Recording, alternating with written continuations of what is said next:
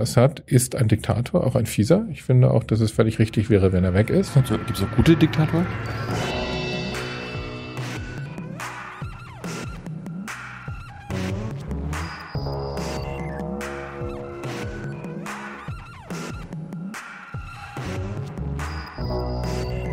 So, eine neue Folge Junge Naiv. Wir sind äh, in, im Bundestag.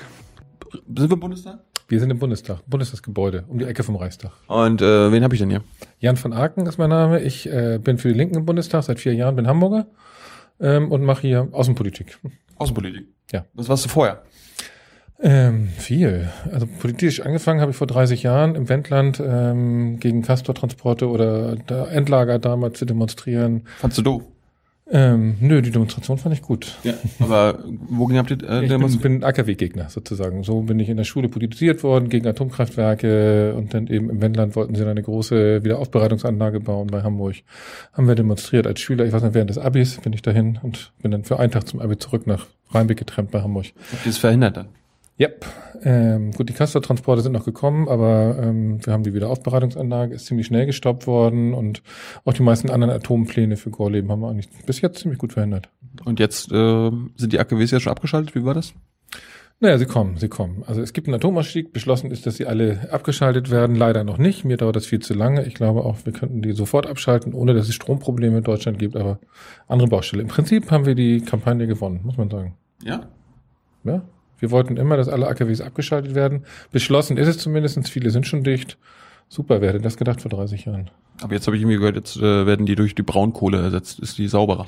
Ja, die ist äh, auch ganz dreckig und ähm, das ist natürlich so einer einer dieser großen Fehler hier in der Energiepolitik irgendwie, dass die jetzt die Atomkraftwerke durch Braunkohle ersetzen. Äh, das Ganze geht sowohl ohne Kohle als auch ohne Atomkraftwerke. Gibt überhaupt keinen Engpass. Deutschland exportiert Strom. Riesensauerei, dass jetzt immer weiter dreckiger Strom produziert wird.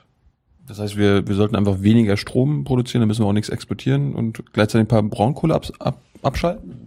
Und sauberer produzieren. Sauberer. Das geht doch, ja. Ich meine, das gibt einen Wahnsinnsboom irgendwie im Bereich der erneuerbaren Energien und äh, den jetzt auszubremsen, das ist ja das, was die Bundesregierung jetzt vorhat, Ja. finde ich eine Sauerei. Man könnte die Energiewende viel, viel schneller noch auf, auf äh, Erneuerbare umstellen. Und dieses Argument, dann wird der Strom teurer, ähm, das ist auch albern, weil ein Großteil der ganzen Stromerhöhung, den kassieren die vier großen Energiekonzerne und nicht äh, die Windradbesitzer. Ist einfach so. Ich habe gelernt, dass die Industrie äh, auch drunter leidet, nicht nur die Verbraucher. Naja, die Industrie jammert und hat aber Milliarden Überschüsse jedes Jahr. Also wie man das als Leiden verkaufen will, aber die schaffen es offensichtlich bei dir wenigstens, ja, ja. Leiden, also weniger Profit ist vielleicht Leiden. Naja, was heißt weniger? Sie haben Milliarden Gewinne, wirklich Milliarden jedes Jahr. Und äh, das finde ich ziemlich viel Profit, oder? Vielleicht ist es noch weniger als vorher, ähm, aber ich finde das dann gerechtfertigt, oder? Ich weiß nicht. Ja. Ich finde es nicht richtig, dass Leute an unserer Stromrechnung persönlich reich sich bereichern. Irgendeiner muss sich doch bereichern. Nö. Ne? Warum? wie, wie kann man, soll man ein Gemeingut draus machen? Ja, ich wohne zum Beispiel in einem Haus. Das ist ein Wohnprojekt. äh, Das gehört einer Genossenschaft. Da zahlen wir unsere Miete hin. Irgendwann ist das Haus abbezahlt und dann zahlen wir unsere Miete an die Genossenschaft. Da verdient kein einziger Mensch persönlich Geld, sondern das Geld, was da reinkommt, wird in die Renovierung gesteckt oder in Neubauten. Und so kann die Miete niedrig bleiben, weil keiner sich persönlich bereichert. Das finde ich total sinnvoll. Warum soll jemand reich werden, nur weil ich Miete zahle? Ja, aber sonst, sonst äh, wird doch keine neuen Sachen gebaut werden oder Wohnungen gebaut werden. Also man muss doch Investitionsanreize. Was ist immer so schön? Hallo, wir haben das Haus gebaut. Also unser Anreiz war, dass niemand damit Geld verdient. Wir können da wohnen, wir können so wohnen, wie, mit wem wir wollen, wie wir wollen, mitten auf St. Pauli in Hamburg.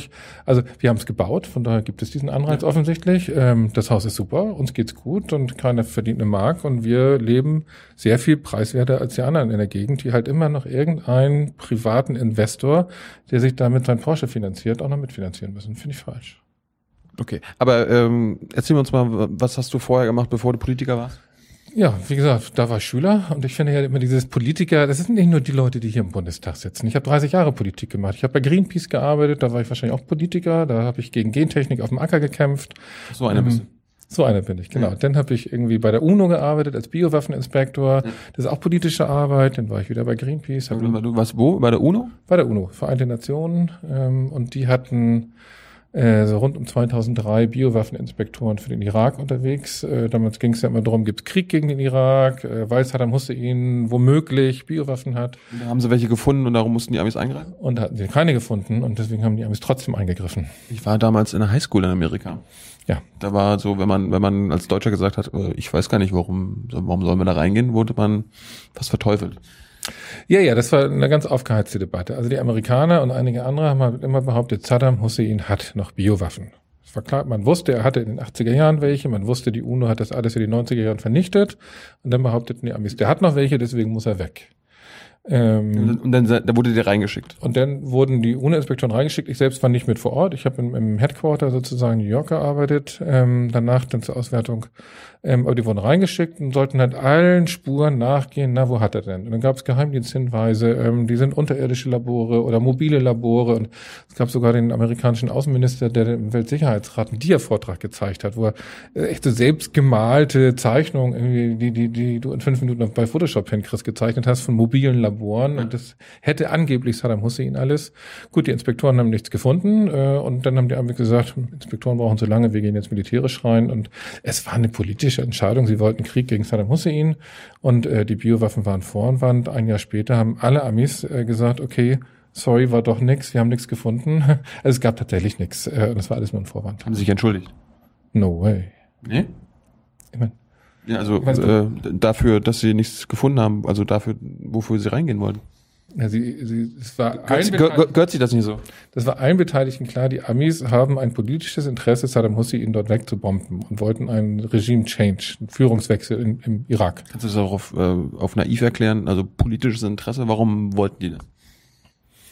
Ähm, da muss man lange zurückgehen. In den, in den 80er Jahren war Saddam Hussein noch ein, ein Freund, ein Buddy der Amerikaner. Ähm, da waren amerikanische Außenminister vor Ort, während die schon fürchterlichen Giftgaskrieg geführt haben gegen die Kurden und so weiter. Das hat die Amerikaner nie gestört, bis dann Saddam Hussein ähm, Kuwait überfallen hat. Und das ging den Amerikanern zu weit. Ähm, gesagt, der wird da jetzt zu einer Regionalmacht, die wird uns zu mächtig, der überfällt andere Länder, kassiert deren Ölreserven ein. Das ist immer eine Ölfrage in der Region gewesen. Und haben dann Krieg geführt und äh, haben ihn, quasi Saddam Hussein gezwungen, Kuwait zurückzugeben, haben ihn aber erstmal an der Macht gelassen. Ähm, die haben ihn auch überfallen. Oder? Ja, damals war das ein UNO-Beschluss, glaube ich sogar. Ähm, sozusagen, Saddam Hussein hat, hat, hat Krieg gegen Kuwait geführt, hat den, hat den sozusagen ähm, einfach vereinnahmt und dann gab es einen Krieg gegen Irak, damals gegen Saddam Hussein, bis zu dem Punkt, wo halt Kuwait wieder befreit war sozusagen und äh, dann wurde Saddam Hussein aber in, in, an der Macht gelassen, was ja auch richtig ist man ein Diktator und alles, aber sozusagen äh, hat niemand in der UNO oder in den USA das Recht, irgendeinen Präsidenten irgendwo auszutauschen. Und dann gab es eben 2002, 2003, das darf man nie vergessen, das war der 11. September. Ähm, es gab sozusagen einen Rachefeldzug der Amerikaner und da war Saddam Hussein für sie nach Afghanistan das äh, geeignete Ziel, um sozusagen Stärke zu demonstrieren. Es war klar, es war am 11. September abends war schon klar, erst kommt Afghanistan, dann kommt Irak und das haben sie durchgezogen. Und diese ganze Biowaffennummer war ein Vorwand, um halt in der ganzen Welt äh, Unterstützung zu bekommen. Okay. Aber Erzähl mir mal von, de, von deinem Job da als, als Waffeninspekteur. Wie, wie, wie läuft das ab? Also du warst wahrscheinlich nicht nur in den Headquarters. Doch, ich war nur in den Headquarters. Ich habe die Ausbildung gekriegt sozusagen. Das haben wir wirklich in der ganzen Welt gemacht. Ähm, das ist ja eine Frage. Du kommst. Wie, wie, wie sieht sowas aus? Genau, das ist. Äh, Gehst du da zu den Tonnen hin und guckst da rein? Ah, das riecht jetzt nach so und so. Nee, das sind. Also wir haben zum Beispiel äh, Inspektionen in solchen äh, hochgefährlichen biologischen Anlagen geübt. Ne, es gibt ja auch Impfstoffproduktion, da werden ja auch äh, Krankheitserreger vervielfältigt. Das ist alles nicht ungefährlich und da sind wir halt rein. Und da haben wir gelernt, wie machst du so eine Inspektion. Das Entscheidende ist, dass du ähm, das ist immer das, äh, was du da inspizierst. Die müssen erstmal erklären, was sie da tun. Die geben dir schriftlich eine Erklärung, wir sind hier das und das, wir produzieren das und das und seit dann und dann und dann mit allen Details. Und dann guckt man sich das vor Ort an, ob das überhaupt sein kann und Sinn macht. Und dann sieht man vielleicht, ähm, da sind noch Spuren, da wurde eine Wand rausgenommen, ne, vor ein paar Jahren. Man sieht, da sind bauliche Veränderungen gemacht worden. Das haben sie aber gar nicht erklärt. Dann fragt man nach. Mhm. Und dann fangen die an, sich zu verheddern. Und dann sieht man, irgendwas stinkt hier aber richtig gewaltig. Ne? Also irgendwie, ne, es, äh, irgendwas riecht schlecht. Also das ist sozusagen ein. Wo war das? Also hast du Nein, ich habe das. Also, wir haben diese Inspektionen, haben wir in, in, in, Brasilien haben wir mal solche Testinspektionen gemacht, in Österreich, in England, äh, in, in den USA. In Deutschland habe ich selbst nicht gemacht, aber Deutschland hat auch solche Ausbildungsgeschichten gemacht, ja. Werden wir auch kontrolliert? Äh, nicht für Biowaffen Chemiewaffen, aber für Chemie- und Atomwaffen. Weil wir, kein, weil wir keine Biowaffen haben. Nee, es gibt äh, ein, ein internationales Verbot von Biowaffen, aber überhaupt keine Kontrollen. Bei den Chemiewaffen gibt es ein Verbot, aber es gibt Kontrollen. Also dieses Biowaffenverbot macht deswegen nicht so viel Sinn, weil äh, das steht auf dem Papier, alles ist verboten, aber keiner kontrolliert. Deswegen weiß man leider nicht, wer wo welche Biowaffen hat. Bei den Chemiewaffen und den Atomwaffen wird das systematisch kontrolliert. Auch deutsche Chemiefirmen kriegen dann mal UN-Inspektoren, die sich genau angucken, oh, alles, was uns Bayer oder BASF da erzählt, das sieht hier original aus, die Papiere stimmen und so, alles in Ordnung. Aber man könnte halt mit solchen Inspektionen schon Hinweise finden, wenn jemand versucht, da illegal so ein Programm zu haben. Du sagst, äh, Chemi chemische Waffen sind verboten, das wird doch kontrolliert. Das heißt, es gibt keine chemi chemischen Waffen auf der Welt. Naja, für die Länder, die das unterschrieben haben. Wir hatten bis vor kurzem noch sechs Länder, die es nicht unterschrieben haben. Ja? Ähm, Ägypten zum Beispiel, Israel, aber auch äh, Syrien hat es nicht unterschrieben. Jetzt kam dieser Angriff der, der Chemiewaffen in Syrien, dann haben die Syrer, also Assad, äh, ganz schnell gesagt, jetzt treten wir auch der Konvention bei und jetzt werden die halt auch alle abgebaut, dort die Chemiewaffenanlagen, die Chemikalien werden abgezogen äh, und zerstört. Ähm, das heißt, auch Syrien ist bald hoffentlich so ziemlich weitgehend chemiewaffenfrei, aber die anderen fünf Länder, die es noch gibt, da gibt es keine Kontrollen, da weiß man das nicht. Warum, warum bei den anderen nicht? Nee, die haben es einfach nicht unterschrieben. Das ist ja, jedes Land kann für sich entscheiden, ob oder ob sie nicht so ein Chemiewaffenverbot mittragen. Die allermeisten Länder tragen es mit. Die Amerikaner, die Russen, die haben alle jetzt sind dabei, noch ihre letzten Reste Chemiewaffen zu vernichten. Und ich meine, klar, die Situation äh, von Israel ist eine besondere in der Region. Äh, sie haben auch illegalerweise und heimlicherweise Atomwaffen. Das liegt in ihrer Bedrohungssituation, die sie für sich so empfinden. Heimlich. Ja, heimlich. Sie haben, die, die Israelis haben bis heute nicht offen zugegeben, dass sie Atomwaffen haben. Alle wissen, dass sie es haben. Das ist mittlerweile bekannt. Das gab, Warum, warum machen sie das nicht? weil, weil sie wissen, dass es nach internationalem Recht illegal ist. Es gibt einen Atomwaffensperrvertrag ähm, und äh, danach dürfen fünf Länder und sonst niemand äh, solche Atomwaffen haben. Ähm, das wollen sie nicht. Sie wollen sozusagen, das ist auch so ein israelisches Motto in der Außenpolitik, wir wollen ganz bewusst unklar bleiben, damit unsere Gegner auch nicht genau wissen, was wir hier haben. Aber du sagst, äh, Ägypten, Israel und so, die haben auch äh, Chemiewaffen. Nein, nein, nein, nein. Sie haben die, das Chemiewaffenverbot nicht unterschrieben. Ach so. Ob sie jetzt welche haben, das weiß ich nicht. Warum, warum, das sind auch Verbündete von uns, warum sagen wir dir nicht, unterschreib das doch mal. Ja, sag ich ihm auch. Kannst du den auch sagen. Irgendwie, du bist ja nicht in der Regierung. Nee. Ähm, und äh, ich bin mir sicher, dass äh, auf diplomatischer Ebene schon oft sozusagen darüber geredet worden ist, aber ähm, gerade in Deutschland gibt es bei der Bundesregierung eine klare Politik, äh, Israel hat ein besonderes Sicherheitsbedürfnis und was die in ihrer Sicherheitspolitik machen, ist deren Sache sozusagen. Warum? Das ist, hat, glaube ich, auch mit der, mit der deutschen Geschichte zu tun, dieses besondere Verhältnis zu Israel, was ich auch richtig finde. Ich finde, es ist auch vernünftig, dass es ein besonderes Verhältnis zu Israel gibt. Das darf aber aus meiner Sicht nicht dazu führen, dass man alles toleriert. Ich finde es falsch, dass die Atomwaffen entwickelt haben. Ich finde es falsch, dass sie damit auch den, den weltweiten Atomwaffensperrvertrag aushöhlen. Ähm, aber das würde die Bundesregierung so offen, glaube ich, nicht ausdrücken, weil dann würden sie ihrem Partner in den Rücken fallen. Das ist, glaube ich, die, die Annahme. Könnten wir nicht sagen, wir wollen eine atomwaffenfreie Welt, dann würde das auch gleichzeitig bedeuten, dass die auch keine Atomwaffen haben. Das würde auch bedeuten, dass die Amis ihre Atomwaffen abschaffen und die Russen und die Chinesen und die Franzosen und Ich die habe gelernt, es gibt sogar in Deutschland welche. Es sind amerikanische, ungefähr 20 amerikanische, die noch in Deutschland gelagert werden. Ich bin da sofort bei, ähm, aber sprich mal mit dem Franzosen drüber irgendwie. Das ist ein Heiligtum. Das in Warum? diesen Ländern ist das ein Das ist die schlimmste Waffe der Welt. klar. Ähm, aber das ist, glaube ich, der Grund, warum die Länder sie haben. Warum? Ähm, das verleiht eine unglaubliche Macht, weil die Möglichkeit, dass sie die einsetzen, erstens verhindert, dass sie angegriffen werden und zweitens auch andere Länder unter Druck setzen kann. Also warum versucht denn Nordkorea zum Beispiel eine Atombombe zu entwickeln oder hat, hat mittlerweile ja sogar eine, weil sie genau wissen, wenn sie eine Atombombe haben, werden sie nicht mehr angegriffen, Warum machen wir das nicht? Weil wir vernünftig sind. Ähm, also ich glaube, die, es, ist, es, ist, es hört sich da eher unvernünftig an, sich nicht dafür zu wappnen, wenn wir angegriffen werden. Ja, weil äh, also die, die, die Vernunft heißt doch hier, in dem Moment, wo Atomwaffen eingesetzt werden, ist sowieso kein vernünftiges Leben mehr möglich. Also Hiroshima und Nagasaki, das waren zwei Städte, die davon komplett vernichtet worden sind. Wenn es jetzt irgendwo auf der Welt einen atomaren Angriff gibt, dann fallen Dutzende, wenn nicht Hunderte von diesen Atombomben. Das ist das Ende der Welt, wie wir sie kennen. Und deswegen kann man zwar sagen, ich fühle mich damit sicherer, aber es ist doch eine Scheinsicherheit. Ich meine, wie oft ist im Kalten Krieg, 60er Jahre, 70er Jahre, gab es Situationen, wo sie wegen technischer Fehler oder, oder politischer Missverständnisse kurz davor waren, auf den Knopf zu drücken. Ich habe jetzt ge gelernt, selbst bei den Amis, da gibt es Soldaten, die bekifft sind, wenn sie da äh, Kontrollen machen und also es gibt irgendwie, der Verteidigungsminister Gates hat das irgendwie gesagt, die sind katastrophale Zustände, wie die gewartet werden. Also das war mitbekommen. Habe ich nicht von mitbekommen, aber ich meine, das ist, diese Soldaten sind ja Menschen und keine Maschinen. Dass der eine oder andere da mal besoffen oder bekifft ist, wundert mich jetzt nicht. Mhm. Mich wundert, dass es den Gates wundert. Das ist natürlich überall, wo Menschen mit sowas hantieren, passieren immer Fehler, ist doch logisch. Aber warum, also ich habe irgendwie auch gelernt von Thomas Wiegold, äh, irgendwie in den 80ern gab es in Reykjavik mal Gorbatschow und Reagan, die hatten kurz, die waren kurz davor, das alles abzuschaffen.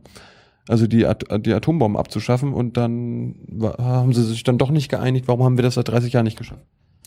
Das halte ich nicht für eine richtige Darstellung. Die haben sich getroffen und es gab ja tatsächlich eine atomare Abrüstung. Das war aber eine Abrüstung von, ich kann die Erde irgendwie hunderttausendfach vernichten, auf ich kann die Erde nur noch zehntausendfach vernichten. Sage ich jetzt mal, die genauen Zahlen weiß ich nicht, aber es gibt ja einen massiven Overkill, also, also viel, viel, viel mehr Atomwaffen, als jemals überhaupt eingesetzt werden können. Und davon haben sie einen Teil abgebaut. Ja, aber, aber zwischen den beiden ging das nie drum, die Atomwaffen ganz abzuschaffen. Das ist pff, doch, doch. Da, und dann, also ich habe ich, hab ich gelernt und da war irgendwie, äh, ist es daran da gescheitert, weil Gorbatschow wollte, dass Reagan das Star Wars Projekt einstampft und das wollte er nicht. Nee, ich glaube, das ist komplexer und ich bin mir sicher, dass auch, auch ein Reagan das niemals irgendwie in Amerika durchgebracht hätte, irgendwie alle Atomwaffen abzuschaffen. Das ist sozusagen die Versicherung für die, die, die weltweite Macht der USA. Das werden die nicht machen. Also ich, wenn ich mir ein Land vorstelle, wo man als erstes vielleicht was bewegen kann, wäre das England für mich. Ja. Naja, in England gibt's auch irgendwie eine aktive Friedensbewegung, das ist schon lange umstritten. Die müssen jetzt wahnsinnig viel Geld, also Milliarden in die Hand nehmen, um ihre Atomwaffen zu, zu erneuern. Und das wäre so ein Moment, wo man die vielleicht dazu bringen könnte, zu sagen, ey, ihr wisst, wir wissen, dass es totaler Schwachsinn ist und gefährlich ist mit den Atomwaffen, vielleicht äh, steigt ihr aus. Das würde eine massive Kampagne brauchen, also da denke ich da auch so ein bisschen Greenpeace-mäßig, ne? Aber äh, ich würde es nicht für unmöglich halten. Aber da rede ich auch über einen Zeitraum von 10, 20 Jahren, ehe man so ein Land wie England dabei hätte. Und äh, dann sind wir noch lange nicht bei China, Russland oder USA. Warum sagst du nicht, ähm, dass die Waffen aus Deutschland rausfahren?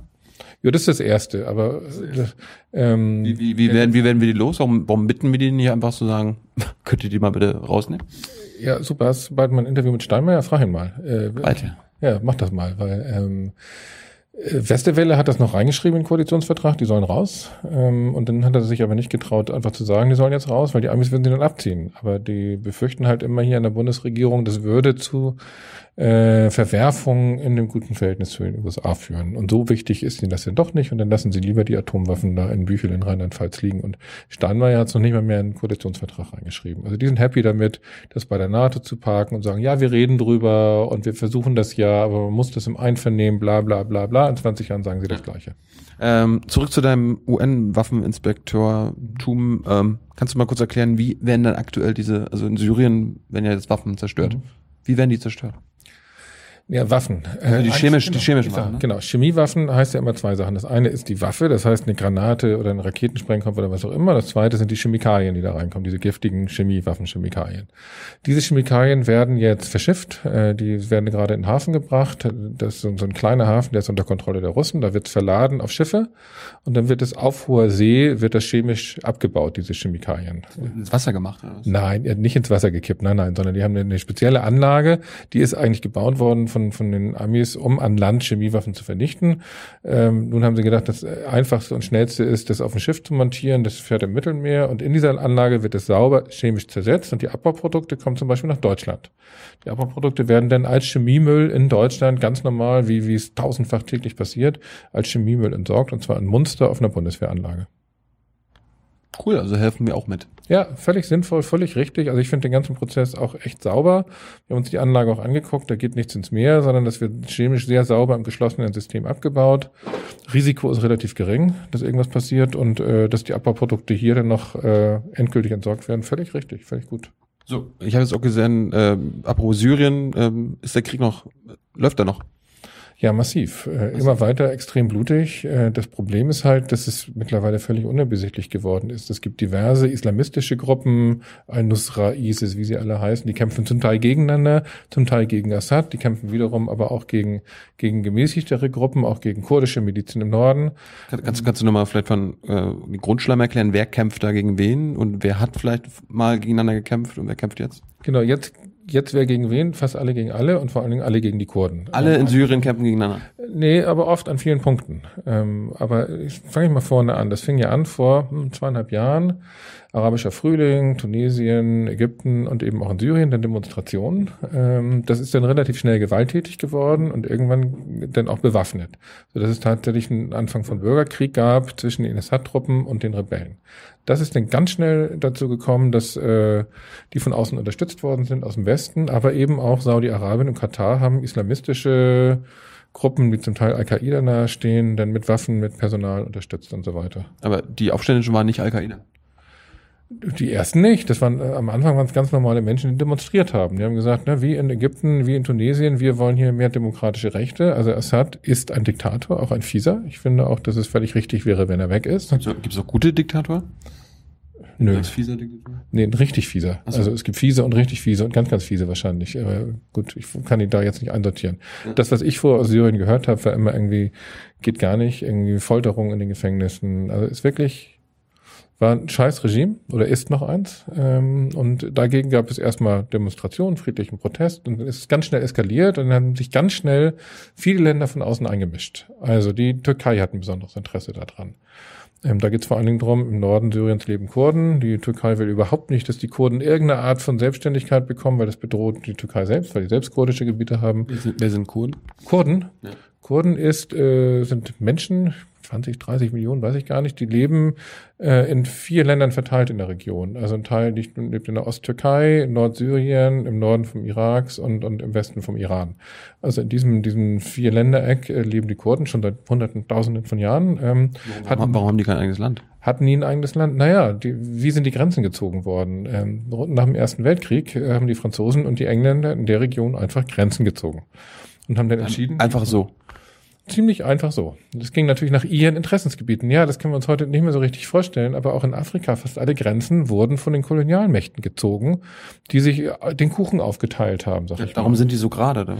In Afrika, genau. Die wurden gerade gezogen, weil da saß irgendjemand in Paris oder London und hat einen Strich mit dem Lineal gezogen. Das ist eben nichts natürlich gewachsen ist. Und zum Teil haben sie es bewusst so gemacht, mitten durch äh, Bevölkerungsgebiete zu, die zu ziehen, damit man sozusagen auch ethnische Unruhen provoziert und also es ist Problem Bangladesch, Indien ist genau das gleiche. Ich meine, Pakistan, Indien, auch diese Grenze gezogen worden von den Engländern, ganz bewusst auch bei Kaschmir, um da zu provozieren. Also äh, das ist alles eine, eine Kolonialgeschichte und die Kurden wurden damit außen vor gelassen, haben kein eigenes Land bekommen und äh, kämpfen seitdem eigentlich für Autonomie. Mal für ein eigenes Land, mittlerweile für Autonomie in den jeweiligen Ländern. Und die Kurden in Syrien machen das gerade mitten im Bürgerkrieg, da war ich, habe mir das angeguckt, machen das eigentlich ganz hervorragend. Komm, kommen wir gleich noch zu. Ich, ich wollte aber erstmal erklären ähm, oder dich erklären lassen, wie, wie, wie geht das in Syrien jetzt gerade nochmal ab? Also äh, du sagst, da waren Aufständische, die haben, die haben, die wurden, dann, wurde, wurde schnell gewalttätig. Äh, dann, das war dann quasi auch so ein, die einen, die Aufständischen, die anderen Assad-Truppen. Mhm. Und wie ist es jetzt? Also wie, wie ist es jetzt aufgesplittert? Also Assad auf der einen Seite und seine Truppen, seine Soldaten, die Armee. Mhm. Und wer kämpft auf der anderen Seite? Also gibt da mehrere Gruppen? Es gibt mehrere Seiten auch vor allem. Also ja. du musst, musst einfach die Gruppen erstmal für sich nehmen und die haben jeweils unterschiedliche Interessen. Also es gibt die Assad-Truppen. Ähm, das ist die Armee. Die, die Armee, die staatliche Armee. Und da gibt es natürlich auch Milizen, die, die unterstützen Assad. Die gehören nicht offiziell zur Armee. Die Was werden ist eine Miliz? So, bewaffnete Gruppe, die nicht in der formalen Armee angehört, sag ich mal so. Also bewaffnete Truppen. Mhm. Dann gibt es äh, die Freie Syrische Armee. Das sind die, die eigentlich am Anfang entstanden waren aus diesen Protesten und das hat sich dann radikalisiert. Dann haben die bewaffnet gekämpft, sind auch welche von den Assad-Truppen übergelaufen. Also die Freie Syrische Armee war so die erste Bürgerkriegspartei. Da wurde uns jetzt gesagt, die gibt's kaum noch, völlig aufgerieben von Assad, aber auch von den anderen Milizen, die mittlerweile entstanden sind. Also kam nach der Freie, Freien Syrischen Armee kamen andere gab es die verschiedensten islamistischen Gruppen. Also die sind eben ganz stark äh, aus, den, aus der Golfregion unterstützt, von Saudi-Arabien, sind ideologisch halt Islamisten. Einige nennen sich auch Al-Qaida in der Region dort, ISIS. Andere nennen sich Al-Nusra. Ähm, das sind halt welche, die ganz, ganz radikalen Islam dort einrichten, eigentlich politisch, ideologisch Al-Qaida nah oder sie nennen sich selbst tatsächlich so. Die sitzen auch, sind auch in den USA als Terrororganisation gebrandmarkt, Al-Nusra zum Beispiel, die dort kämpfen. Die wollen einen islamischen Staat. Die wollen einen islamischen Staat. Und Aber, aber, aber ist das nicht schon ein islamischer Staat? Sind die nicht schon äh, Muslime?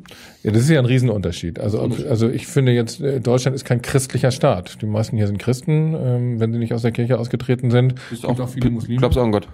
Ähm, nicht wirklich, nee. Ich bin katholisch erzogen, bin aus der Kir- Kirche ausgetreten, aber das ist, ist ja kein christlicher Staat hier. Und also der Unterschied zwischen einem Land, was, wo viele Muslime wohnen, oder selbst eins, wo der Islam Staatsreligion ist, ist nochmal was ganz anderes als zu äh, den, den Al-Qaida-Truppen, die sozusagen ein, ein äh, die, dieses, dieses islamische Recht dort in aller Härte durchziehen, ähm, Diebenhand abgeschlagen, äh, Frauen geköpft für Ehebrecherinnen und so weiter. Also das ist ja echt heftig Was teilweise. machen die in Syrien?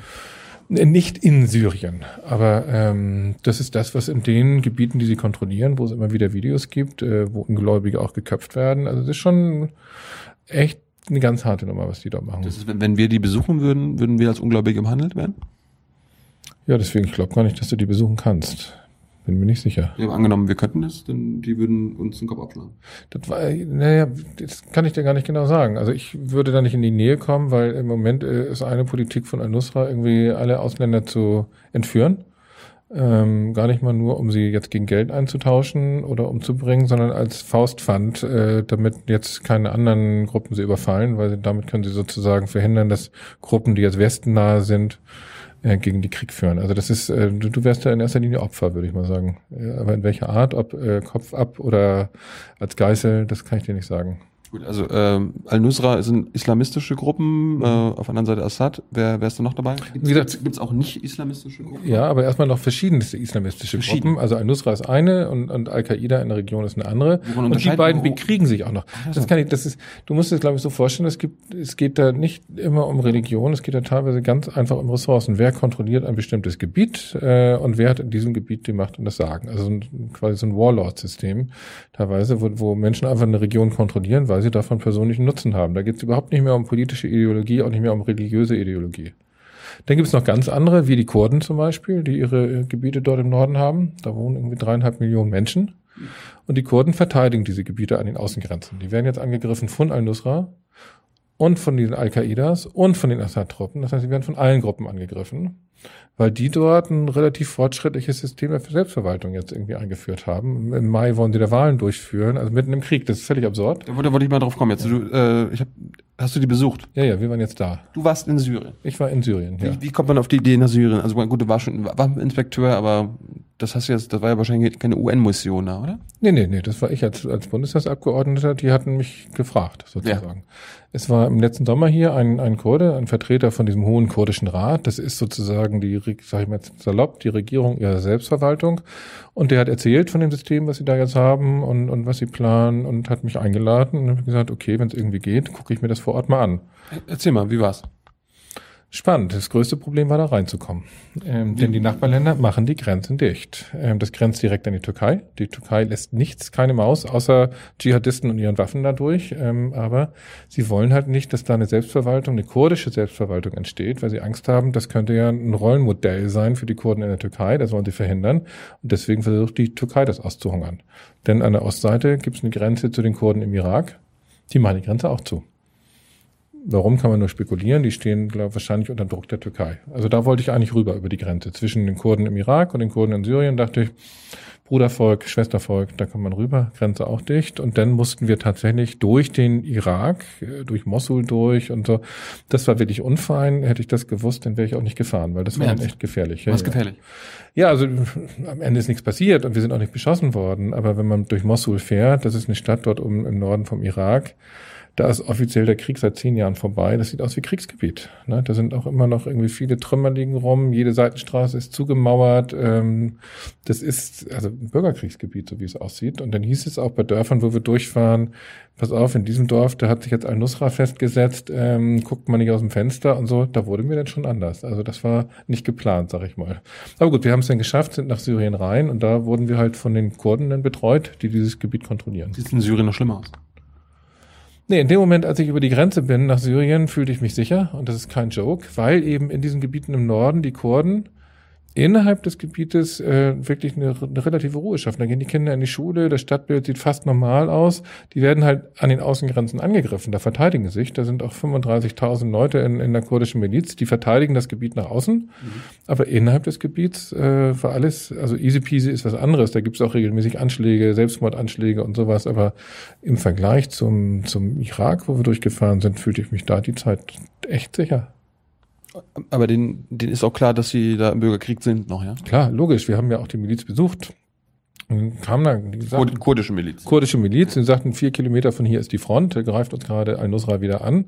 Ähm, und wir haben dann mit Leuten gesprochen, die eben gerade an der Front waren. Also klar, da, da tobt der Krieg, das sieht man. Und ähm, da haben wir sie auch gefragt, mit welchen Waffen, Waffen kämpft eigentlich Al-Nusra dort? Und habt ihr auch deutsche Waffen gesehen? Und da haben sie uns dann ja auch eine deutsche Panzerabwehrrakete gezeigt, die sie dem, den Al-Qaidas da abgenommen haben. Ähm, deutsche Waffen. Deutsche Waffen. Deutsche Milan Panzerabwehrrakete. Da gibt schöne Fotos, irgendwie, wie wir in Syrien irgendwie so, so ein Ding in der Hand haben. Damit kämpft Al-Qaida. Das, ist das ein gut, gutes Zeichen, also ein gutes Zeichen für die Exportnation Deutschland? Das Gutes Zeichen natürlich nicht. Vor allen Dingen zeigt es, dass Deutschland hemmungslos diese Waffen überall hin liefert. Und wenn die einmal die Grenzen hier verlassen haben, weiß kein Mensch mehr, was damit passiert. Diese, diese Waffe, die wir da in der Hand hatten, die ist wahrscheinlich schon vor 35 Jahren mal exportiert worden. Und 35 Jahre später kriegt Al-Qaida die in die Hand und tötet damit Leute und, und, und, und, und kämpft im Bürgerkrieg. Ich finde das eine Sauerei. Äh, lass uns gleich zum Abschluss nochmal über die Waffenexporte reden, aber nochmal zu Syrien. Äh, erzähl uns mal, äh, wie, wie das da war. Wie, wie, wie verwalten die sich denn jetzt? Also wie, wie leben die denn? Also, du sagst, die Männer äh, gucken an die Front und verteidigen das mit 35.000 Mann, aber was, wie, ist ein Leben da möglich? Siehst du, da bist du schon drauf reingefallen. Das sind tatsächlich ein Drittel der Kämpfenden sind Frauen. Wir haben da auch ein Frauenbataillon besucht, ja, ja. Ähm, Bin so naiv. Frauen, ja. ähm, ja, und das ist, also das hat mich am meisten mitgenommen. Du kommst da hin und es stehen da halt so, so Männer und Frauen, Soldaten irgendwie aufgereiht und dann haben die Frauen ihr rosa Haarband und ihre Turnschuhe noch, teilweise in ihren privaten Jeans, mit der Kalaschnikow in der Hand und kommen gerade von der Front, um ihr Dorf zu verteidigen. Also das ist nicht spaßig. Was, wir haben dann auch dann eine Frau interviewt, die sagte, ja, vor dem Krieg war sie Hausfrau, hat zwei Kinder zu Hause, aber was soll sie machen? Also das, irgendwer muss für die Sicherheit da sorgen, so. Das ist schon hart. Jetzt hat sie mal was zu tun. Jetzt geht mal ein bisschen mehr das war jetzt aber schon ganz hart. Also, weil, ich meine, wie wohnst du zu Hause? Wer macht deinen Abwasch? Da hast du auch was zu tun, ne? Also jetzt einfach zu sagen, die Hausfrau hatte vorher nichts zu tun, war jetzt voll daneben. Ja, das war jetzt. Das geht auch nicht mehr als naiv durch, aber egal, lass mich. Be be bewusst provokant. Genau, ja.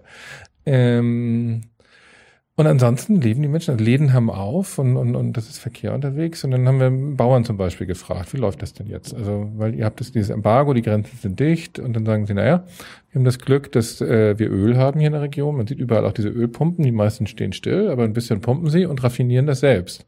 Wir haben selbstgebaute Raffinerien. Das stinkt wie Hulle.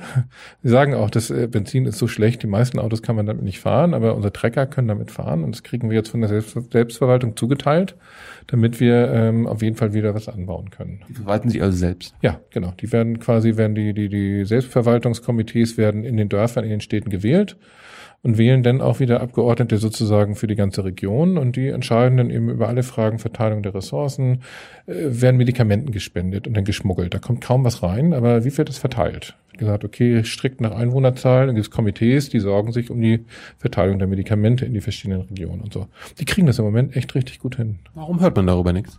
Also wenn das, das Hoffnungsschimmer in Syrien? Ja, ich finde es auch ein Hoffnungsschimmer. Mich wundert das auch, aber ähm, eine Antwort ist vielleicht, weil es kaum jemand weiß, die Grenze ist dicht. Wie gesagt, ich als Abgeordneter mit einer Zusage ähm, aus Bagdad habe es dann irgendwann nach mehreren Teilen geschafft, da reinzukommen. Ich war der erste Diplomat.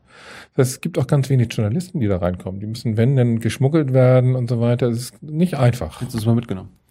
Tja, zu spät. Ja, ja aber äh, was kann man daraus ziehen? Also ich meine, wenn wenn es äh, anscheinend einen Hoffnungsschimmer gibt, was kann man daraus, kann man das ableiten? Okay, jetzt vielleicht sollten wir das so und so machen oder es gibt irgendwie Konferenzen jetzt und so.